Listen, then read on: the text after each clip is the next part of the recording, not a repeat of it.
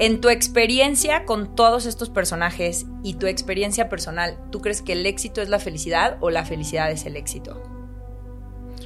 Creo que es una disyuntiva falsa. Creo que ninguna es ninguna.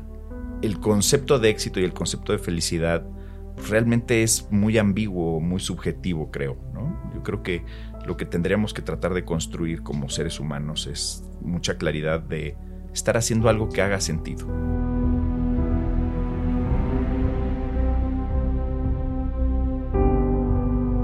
Yo creo que no podríamos conocer la felicidad sin la infelicidad. Totalmente. No podríamos disfrutar la felicidad sin la tragedia, sin la desilusión, sin la, furia. Eh, y entonces precisamente la única manera de llegar a ser feliz a veces es siendo infeliz a veces.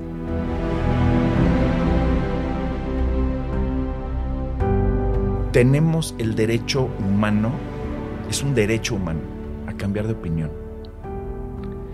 Y cuando te enseñan a ser perseverante, te quitan la posibilidad de cambiar de opinión. Porque entonces no se vale. Dije, y se vale cambiar de opinión en todo. En tu matrimonio, en tu profesión, en tus afectos, en tu género, en se vale cambiar de opinión. Les dije, hijos, ustedes tienen el derecho humano a dar vuelta en nu. ¡Qué liberador!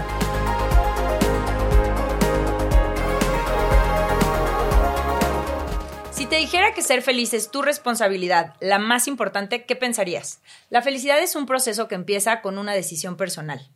Muchísimas gracias por estar aquí. Bienvenido a la segunda temporada del podcast Valentinamente Feliz, éxito versus felicidad. ¿La felicidad es el éxito o el éxito es la felicidad? Como algunos saben, Valentinamente Feliz es un espacio que promueve la felicidad, esta idea de bienestar de largo plazo, como una responsabilidad personal. Y es por ello que desde distintas plataformas comparto información y herramientas científicas para que puedas aprender a ser feliz y que trabajes en construir esa felicidad en tu vida. Te confieso que siempre he creído que aprendemos más de las historias en las que nos vemos reflejados que de la teoría. Así que en esta segunda temporada del podcast quiero acercarte historias de personas en distintos ámbitos, deportistas, periodistas, famosos, políticos, personajes del mundo empresarial, en fin, personas con historias que admiro, pero sobre todo grandes seres humanos, para que puedas encontrar esperanza, inspiración y tal vez llevarte uno que otro tip que te ayude en tu camino de construir felicidad. Así que hoy tengo el gusto de compartir tiempo y espacio con un hombre muy generoso y auténtico. Sociólogo por la Universidad Nacional Autónoma de México, con estudios en la Facultad Latinoamericana de Ciencias Sociales y en la Universidad de Georgetown. Actualmente es director general de ADN 40, el medio informativo multiplataforma de TV Azteca, y director de estrategia editorial de Grupo Salinas, un conjunto de empresas dinámicas de rápido crecimiento y a la vanguardia tecnológica en los sectores financiero, venta minorista, telecomunicaciones y medios, entre otros. Sus orígenes cruzan por una pasión por la vida pública, dirigiendo campañas estatales, nacionales, incluso tuvo a su cargo la campaña presidencial del partido Alternativa Socialdemócrata y Campesina en, 2010, en 2006. Además, cuenta con una trayectoria como periodista, fue colaborador semanal en los medios nacionales como Proyecto 40, La Razón y La Crónica de Hoy. Adicionalmente, fundó Político.mx y Pols.mx, medios especializados en el acontecer político y electoral de México.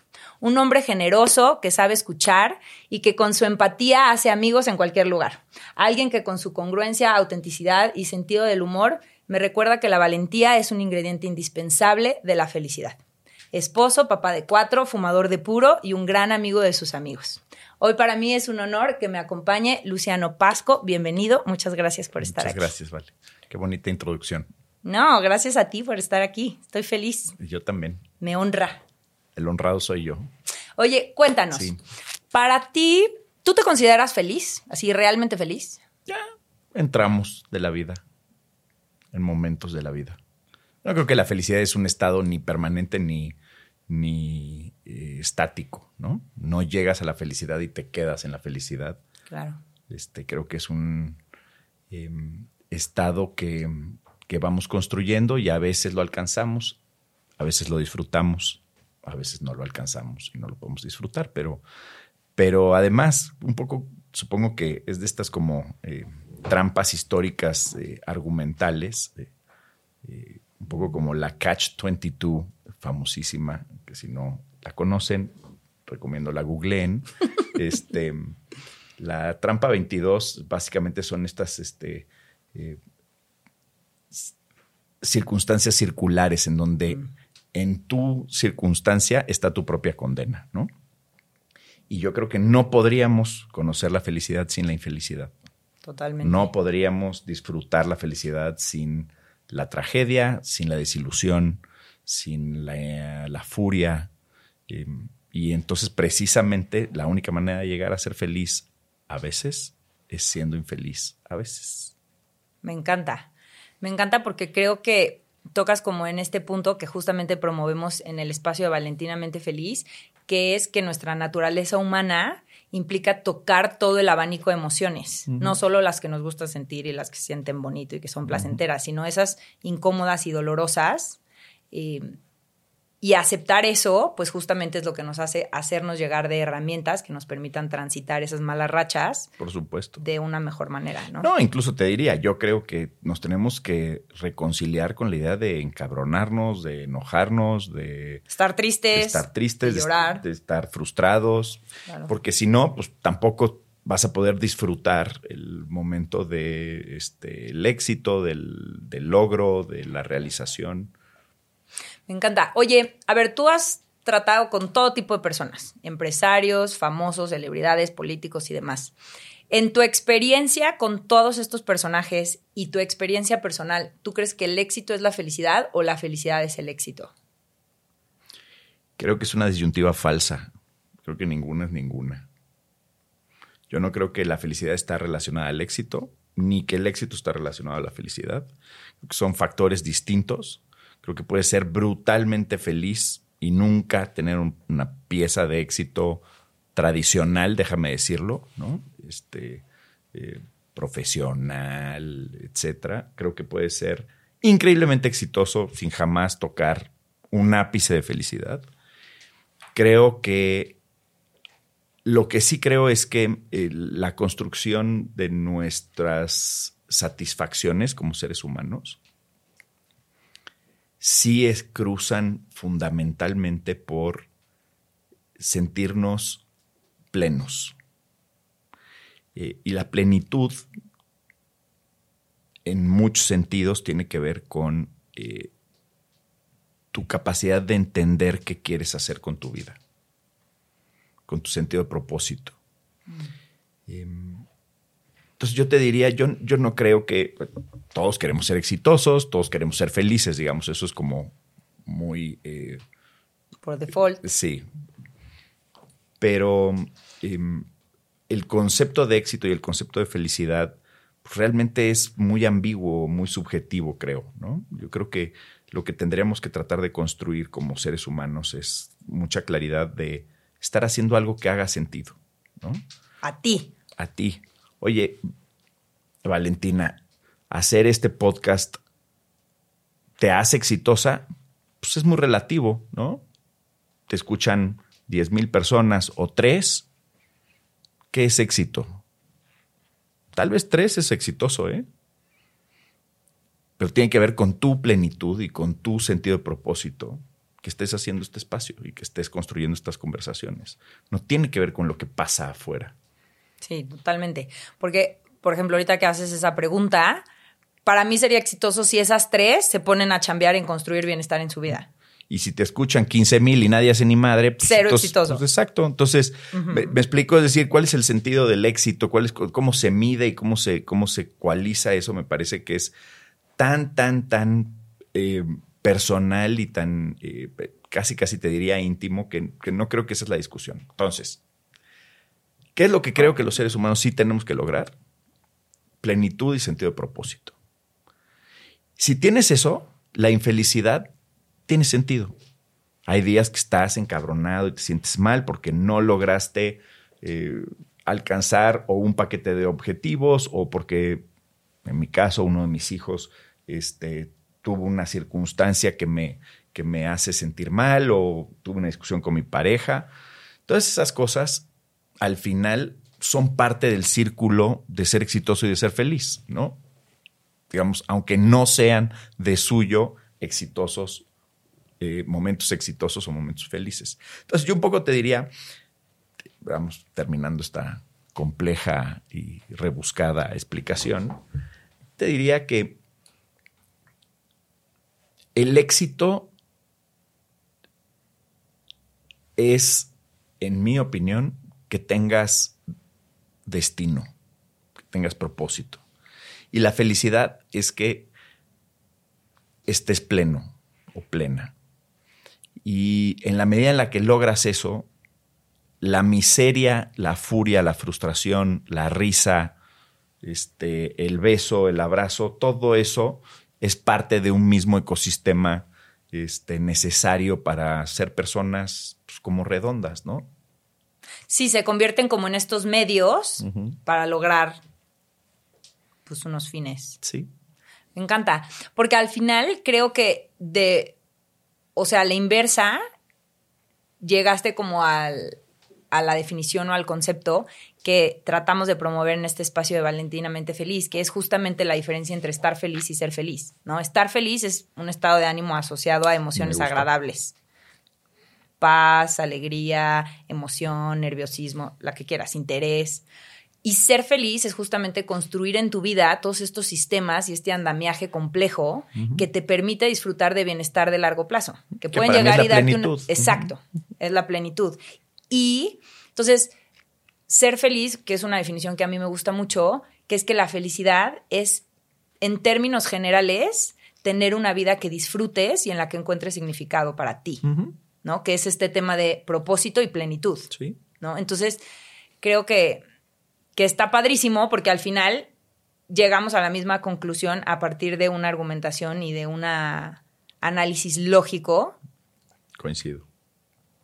Que me parece súper valioso, ¿no? Porque no es como, pues esto es la felicidad y tomas la definición y ya está perfecto, sino que lo haces al revés. A partir de un análisis y una lógica llegamos a la misma conclusión.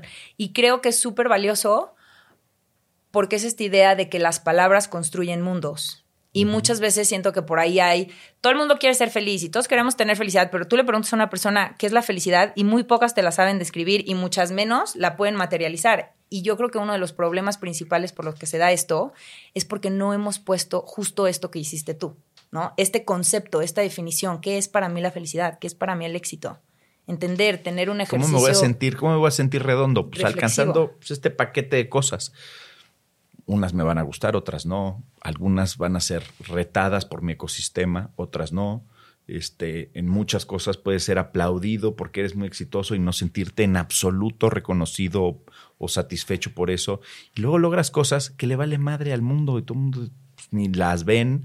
Y para ti son brutalmente satisfactorias y plenas y, y, y, de alto nivel de éxito, ¿no? Y nos pasa mucho con los hijos, ¿no? Para los hijos ciertos hitos y cosas relevantes de sus vidas, para nosotros no lo son. Entonces llega el hijo y te dice, papá, es que no sabes, hoy estaba hablando con mi amigo y tal, y pasó esto. Y para él es un momento de éxito y de, sí, de, lo satisfacción y de... Y pues tú dices, bueno, ok, ¿no? Es más, a veces ni estás escuchando lo que te está diciendo, ay, qué bueno, me da mucho gusto. ¿No? En fin, lo que te quiero decir es creo que, que todos tenemos una eh, escala distinta y en esa escala tenemos que tener nada más sentido de propósito. Eso sí me parece que es relevantísimo. ¿Cuál es tu propósito de vida o cómo lo has definido? Em, yo creo que fundamentalmente quiero ser un hombre que le aporte a el mundo y su cascadeo México, Ciudad de México, mi empresa, mi familia, mi casa, mis hijos, em, un mundo en el que valga la pena vivir. Mm. Y a veces lo puedo hacer contando historias en ADN 40, a veces lo puedo hacer eh, salvaguardando la empresa en la que muchos tenemos empleo, en la que trabajo. A veces lo hago enseñándoles a mis hijos eh, a amar lo diferente. Em, hay muchas formas en las que trato de que eso tenga sentido, ¿no? Pero, pero yo te diría que mi propósito último es este, construir un pedacito de México, el pedacito que me toque, que sea un lugar que valga la pena tener y vivir. Qué padre, y me encanta porque al final del día creo que es muy realista, ¿no? O sea, creo que una de las cosas que admiro de ti es como esa congruencia y esa neta, ¿no? Vivir en franqueza con lo que es y no es, em, o sea, lo que compartes es como tangible, alcanzable, sencillo, en términos de Pues ponerlo... trato. Trato de que sea así. No, yo creo que sí, yo creo que sí. Y, y al final del día, ahora que estoy con lo del libro, eh, pues estudia mucho y he llegado como a esta triada en donde he concluido que para ser feliz necesitas sentirte libre y para sentirte libre necesitas ser auténtico, porque no hay manera de que te sientas libre si vives en desconexión con tu esencia. Y para ser auténtico necesitas ser valiente, ¿no? Esta idea de valentía, de, eh, pues no me importa no ganarme los aplausos de los demás, esto soy yo, así actúo, esto le guste a quien le guste. Claro. ¿no? Eh, y me gustaría saber como cuál es tu, tu punto de vista de esta Mira, lógica. me hace todo el sentido. Y déjame, este, intercepto tu pregunta y me voy corriendo en otra dirección. Venga. Hace eh, un par de meses, tal vez, mejor un poquito más, senté a mis hijos grandes, el de 20 y el de 18, y les dije, miren, yo les he enseñado pues, a ser buenos hombres, a ser hombres feministas, me importa que sean hombres que entiendan este, eh, una, que tengan una nueva manera de entender los vínculos entre las personas, ¿no? No solamente entre los géneros, etc. Le he dedicado mucho tiempo a tratar de construir hombres eh, eh, que sean eh, profundamente generosos con su ecosistema, ¿no? Mm. Dije, pero hay cosas que no les he enseñado y se las quiero decir. No sé si las van a aprender porque los son medio pendejos, ¿no? Pero, este, pero se las quiero decir porque para mí son muy relevantes y estas cosas no te las enseñan. Les dije, la primera cosa es que nos han enseñado que hay que perseverar y hay que trabajar muy duro y que cuando te va mal te levantas y sigues trabajando en el mismo sentido y que hay que ser, que hay que ser muy, muy, digamos, la perseverancia y la, y la disciplina para alcanzar tus metas. Entonces dije, es una mamada. Eso es una mamada.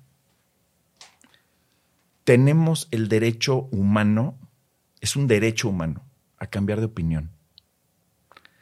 Y cuando te enseñan a ser perseverante, te quitan la posibilidad de cambiar de opinión. Porque entonces no se vale. Dije, y se vale cambiar de opinión en todo. En tu matrimonio, en tu profesión, en tus afectos, en tu género, en se vale cambiar de opinión. Les dije, hijos, ustedes tienen el derecho Mm. humano a dar vuelta en U. ¡Qué liberador! Dar vuelta en U. Ustedes no tienen que quedar bien conmigo para estudiar una profesión, para hacer ni madres. Vuelta en U. Oye, ya no quiero hacer esto. Ya no estoy feliz. No, pero es que hay que perseverar y, tienes, que, dijiste- y tienes que ser abogado. No, a la Ah. chingada. Da vuelta en U, en el instante en el que lo necesites. Uno de mis hijos se regresó de Canadá, faltando dos meses para que, para que terminara el año. Dijo, estoy profundamente infeliz. Le dije, derecho constitucional a dar vuelta en U. Regrésate. Dije, ahora, tiene costos, Claro. como todo en la vida. Tomas decisiones y hay responsabilidades añadidas a eso. Dar vuelta en U tiene una serie de implicaciones y responsabilidades y eso tienes que apropiarte de esas responsabilidades y encararlas. Pero es un derecho constitucional. Entonces, bueno, ya les gustó la conversación. Me dijeron, bueno, ¿y qué otras cosas nos, no, nos enseña que tú nos vas a enseñar? Les dije, "Oh, otra cosa. Nos han enseñado el valor y la importancia de la verdad, de la honestidad, de, la, de decirnos las cosas como son, de, de ser francos y honestos y tal. Les dije, es una mamada. Se vale decir mentiras. Mentir es absolutamente indispensable en la vida. No solo porque todos lo hacemos, ¿no? Sino porque es una herramienta de supervivencia, porque es una herramienta de convivencia, porque no siempre le tienes que decir a la gente la verdad. Porque a veces la verdad es dolorosa, es destructiva, es inútil, es irrelevante y no construye. Y a veces una mentira construye un chingo más que una verdad. Que tienen que aprender a decir mentiras y decirlas con tranquilidad. Ahora, tienen que saber que son mentiras.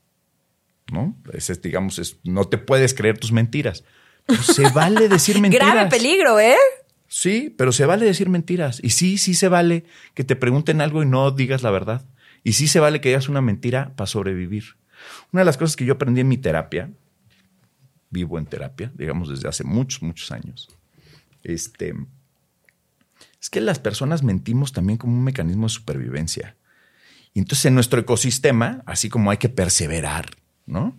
Hay que ser honestos y hay que decir siempre la verdad. Y, la verdad es esta cosa casi mitológica a la que queremos alcanzar todos, cuando en realidad la verdad no siempre es ni útil, ni, ni es lo que te ayuda a construir buenos vínculos.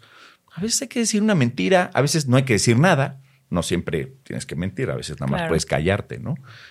Pero les dije, se vale decir mentiras y aprendan a decir mentiras y aprendan a decirlas tranquilamente y a usar la mentira como un mecanismo de supervivencia, de lubricante social, de funcionalidad. Este, eh, y yo nunca les voy a cuestionar que a veces digan una mentira. Yo les pregunto, ¿dónde están? No, pues aquí, pura madre, ya están en otro lado, ya están en otra fiesta, ya cambiar. Pues, a mí me dejan tranquilos, ellos no están en riesgo, ¿no? Está, toda madre, ¿no? Todos ganamos. Exactamente. Entonces, un poco lo que, lo que les, les insistía es, tenemos todas estas convenciones culturales que lo que nos construyen son más cadenas este, que capacidades de desarrollo. Y alguien te tiene que decir en la vida que se vale esto, que se vale aquello y que no pasa nada. Y que no hay una condena, ni eres un mal tipo, ni eres un delincuente, ¿no? Les decía, el tercer asunto que les dije. Las expectativas.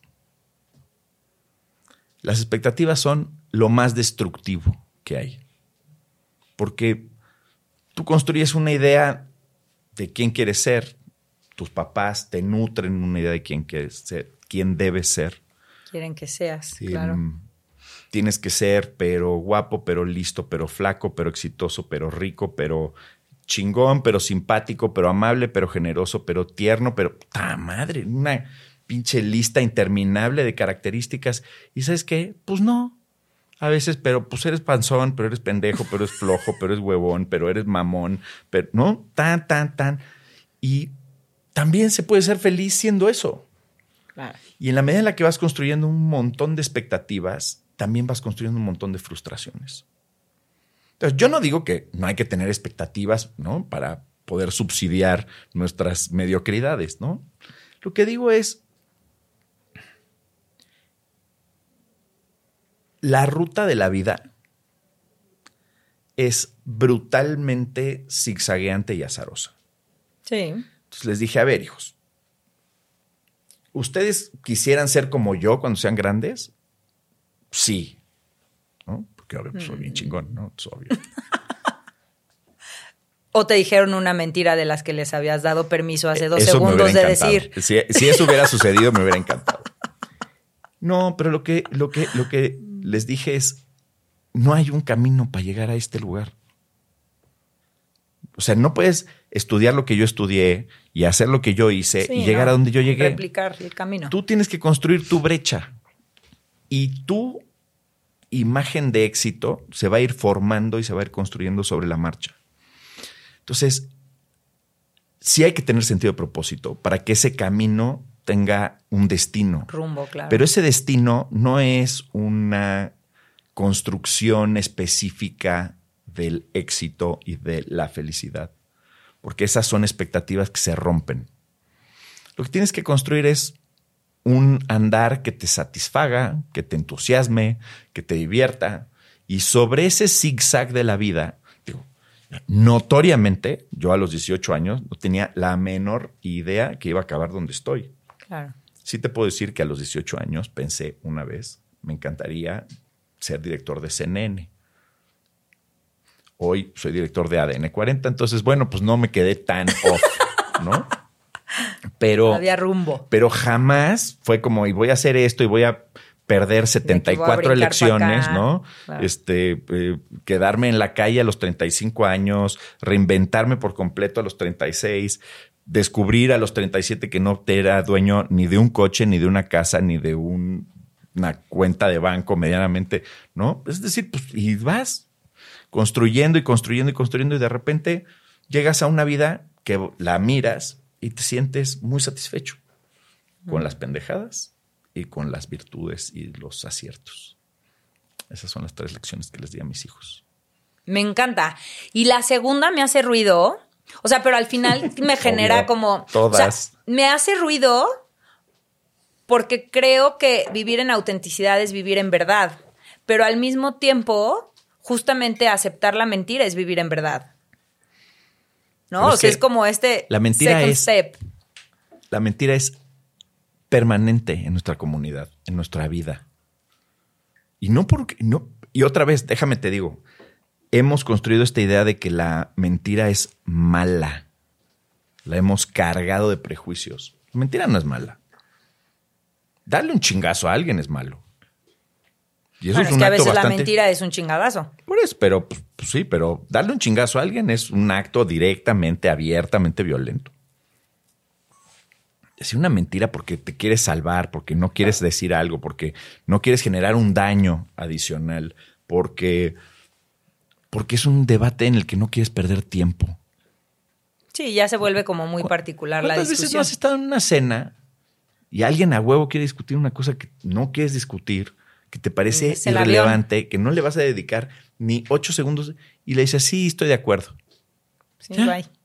¿Y estás de acuerdo? No, no estás de acuerdo. Y consideras que esa persona es un cretino total que debería de cambiar de opinión, pero no, le vas a dedicar, no le vas a dedicar ocho segundos de tu vida a esa tontería. Claro. Sí, creo que em, pues ya habría como que evaluar las particularidades. Y creo que algo muy valioso que dices es justamente este requisito de estar consciente de la mentira, ¿no? Porque el tema es cuando ya la mentira y la verdad se diluyen y entonces ya no sabes si vives en verdad hacia adentro, pero en mentira hacia afuera, o si la mentira ya es hacia afuera y hacia adentro y ya se te hizo un batidillo aquello, ¿no? Eh.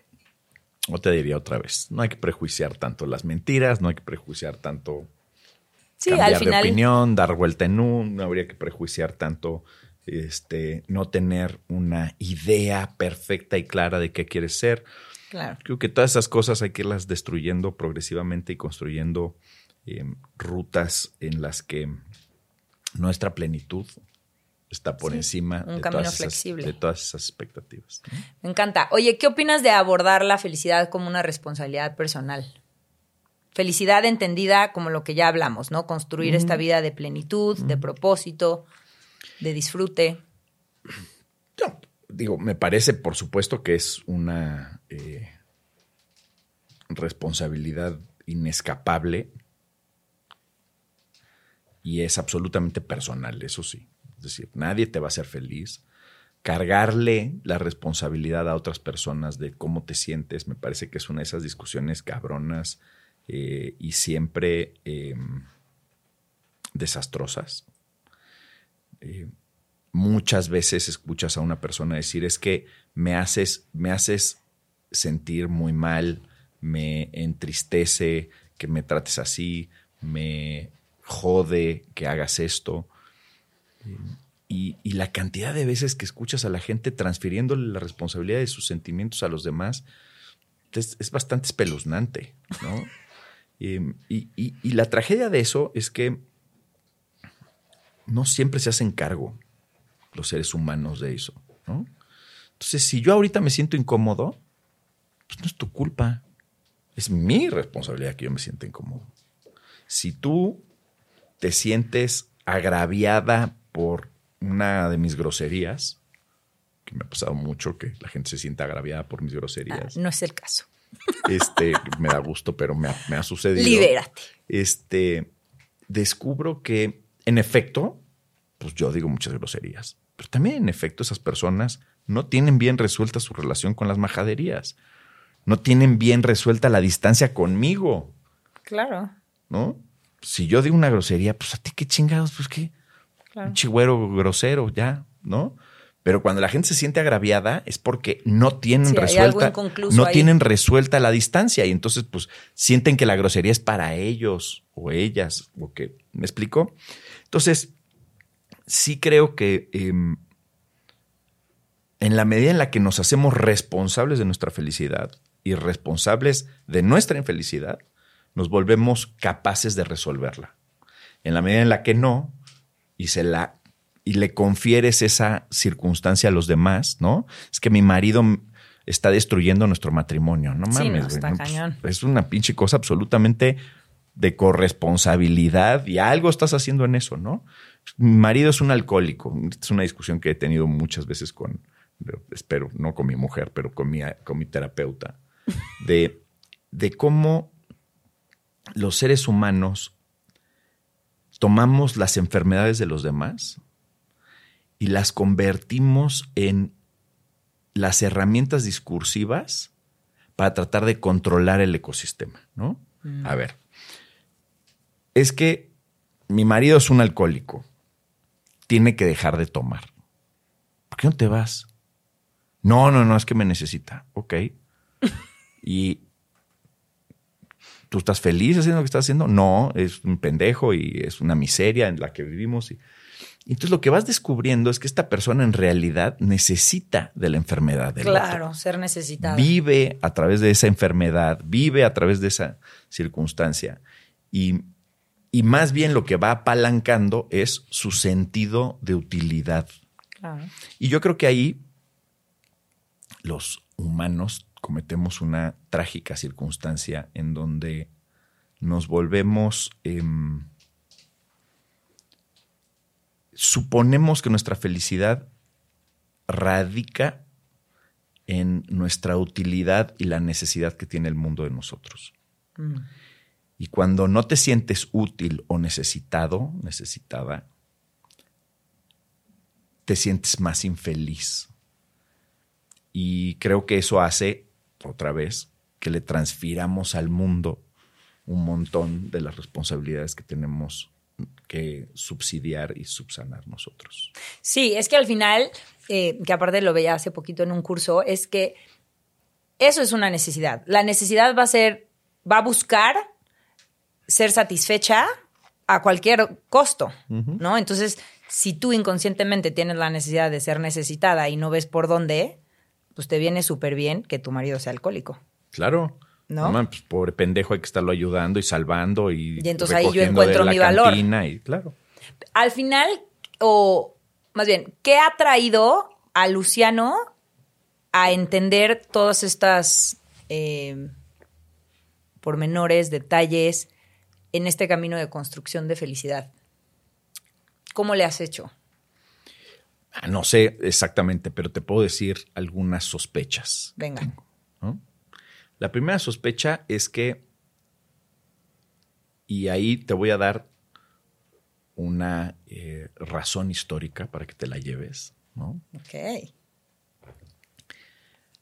Yo creo que lo que a mí me dio este, una de las, de las, digamos, patas de lo que a mí me ha permitido construirme en la persona que soy, sí fue desde muy chico ser muy valiente. Desde muy chico. Yo tenía seis años, vivía seis años, vivía en Jalapa, Veracruz. Y me fui yo caminando solo por la calle como 15 cuadras a un eh, centro, al campo deportivo de béisbol, porque yo quería jugar béisbol. Y pregunté qué había que hacer y me dieron un papel y me regresé 15 cuadras a mi casa y se lo di a mi mamá. Le dije, esto quiero hacer. Llénalo, ¿no? Yo no lo puedo llenar, evidentemente. Y, y así ha sido mi vida siempre.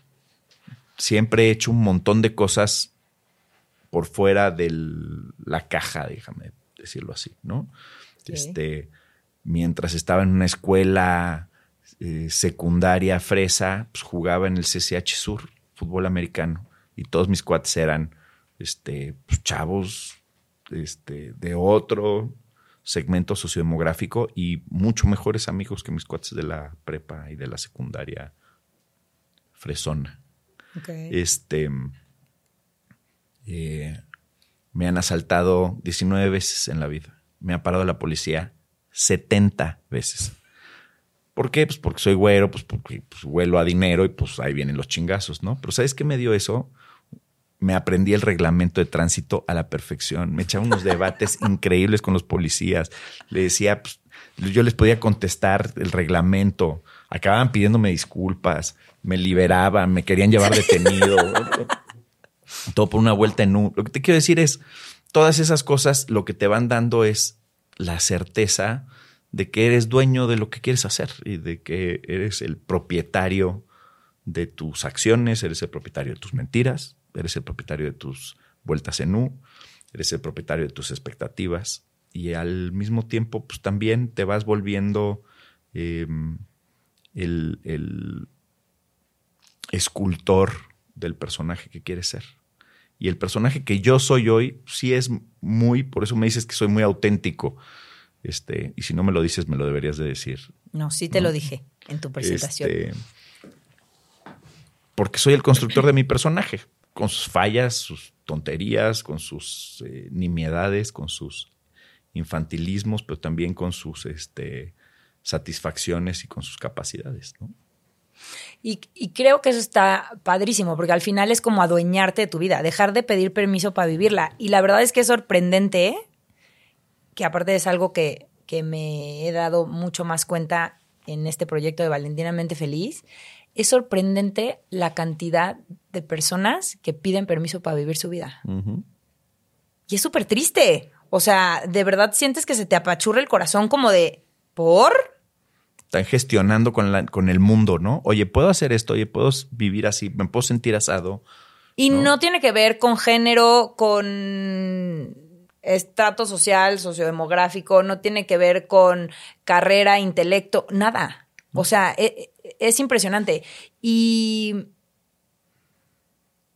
siento que hay como dos caminos, ¿no? El que juega para ganar en la vida en general para vivir su vida, para adueñarse, no pide permiso, es quien es, se rifa, y el que juega no perder. ¿No? Sí, y que es, te diría, tiene que ver con la valentía, y no te enseñaron a ser valiente. No sé si eso se enseña, pero por lo menos no te lo inculcaron. Yo creo que sí se enseña, ¿no? ¿No, crees? No lo sé.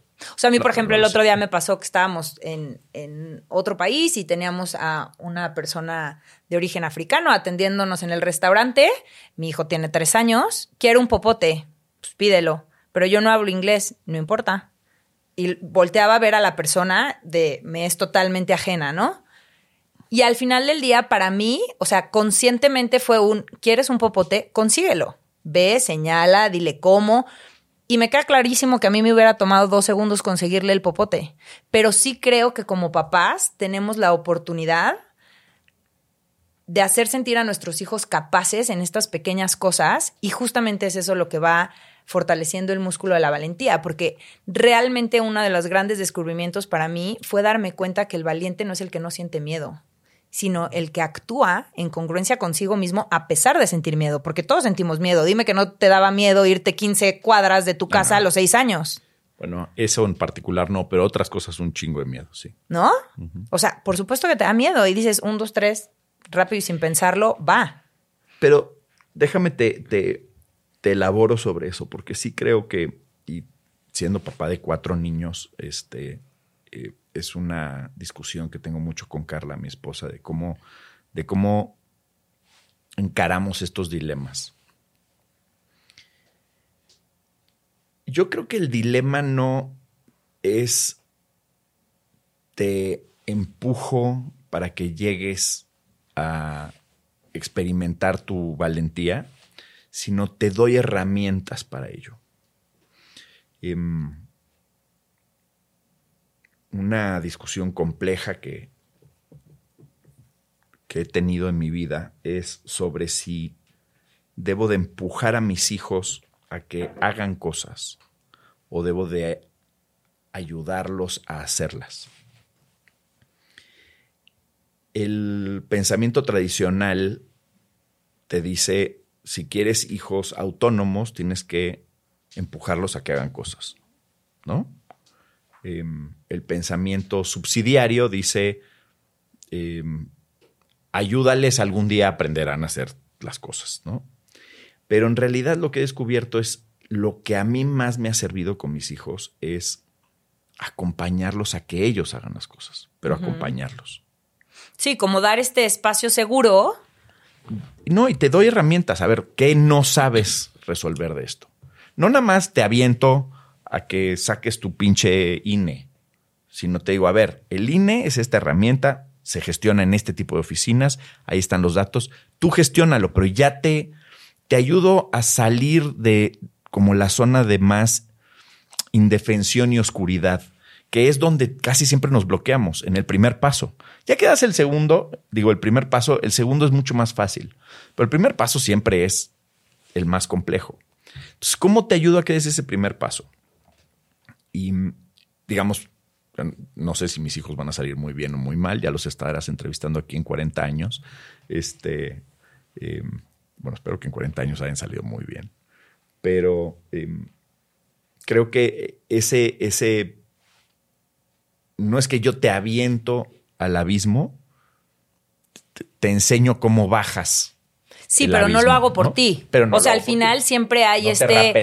Exacto. Al final siempre hay un creo en ti, en tu capacidad de hacerlo.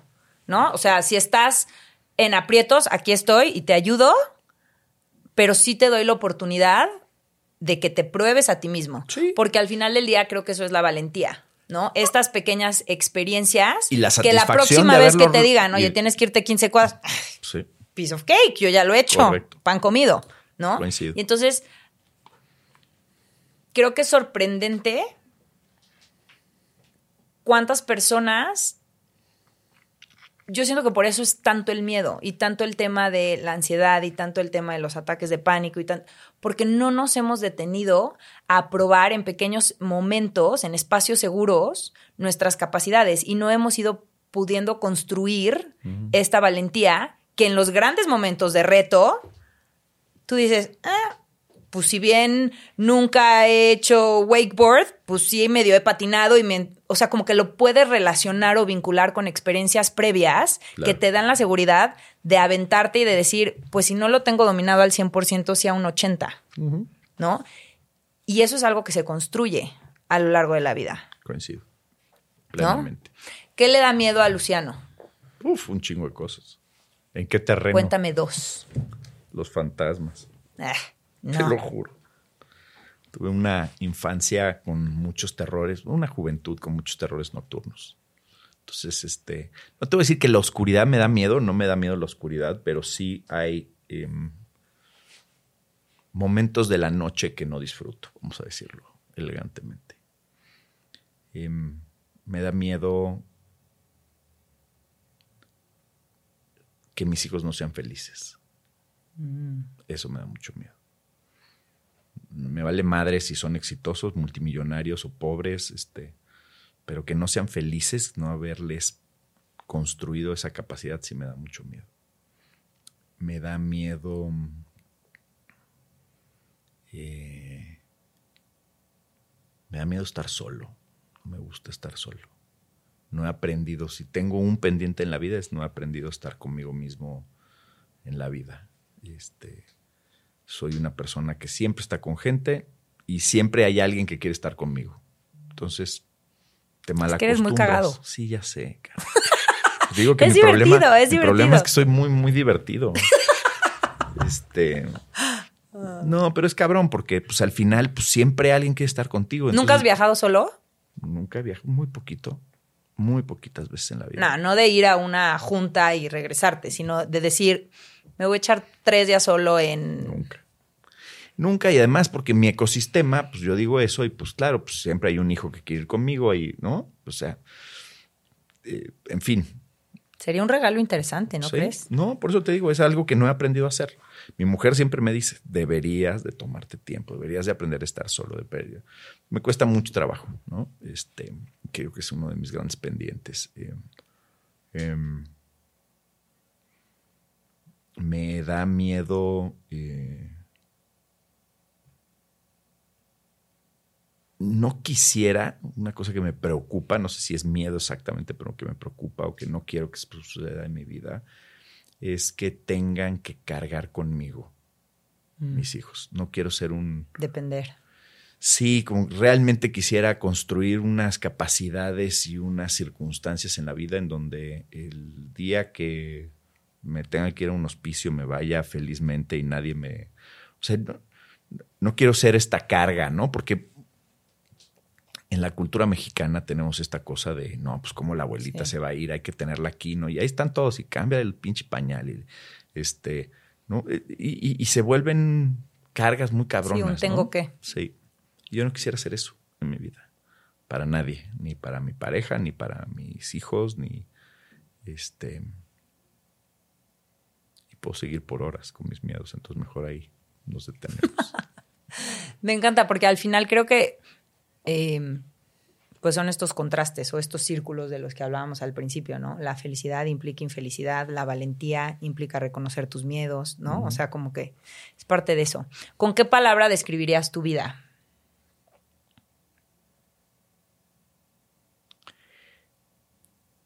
Pues la verdad es que con diversión.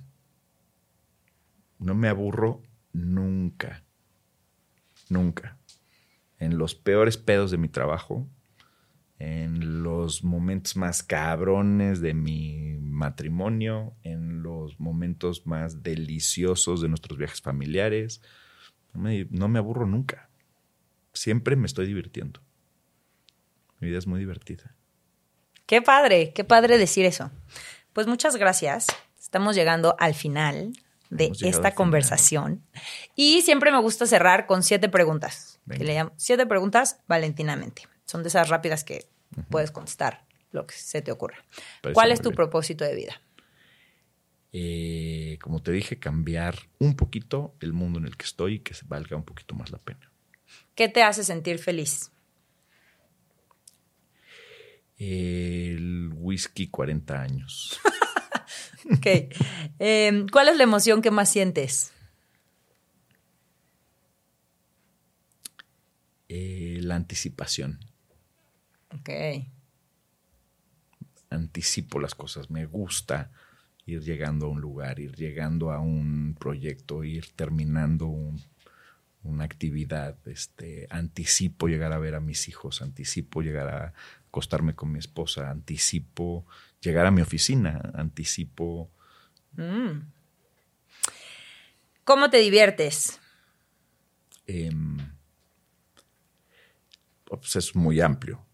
Hay muchas formas de diversión, pero si te tuviera que decir una de las cosas que más me divierte en la vida es ver el fútbol americano con mis hijos. Ok. ¿Cómo te demuestras amor propio? Eh, muy poco, la verdad, pero me doy muchos pequeños lujos a mí. ok. ¿Cuál es el acto de generosidad que más valoras? El silencio.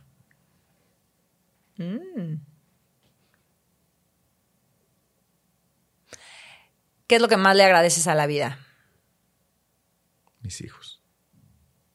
Wow. Muchas, muchas, muchas gracias. A ustedes, a ti. Muchas gracias. Oye, pues tenemos aquí, esta es una alcancía de la gratitud. Lo que nos ayuda, el ser agradecidos, es saber el vaso con la mitad de agua medio lleno.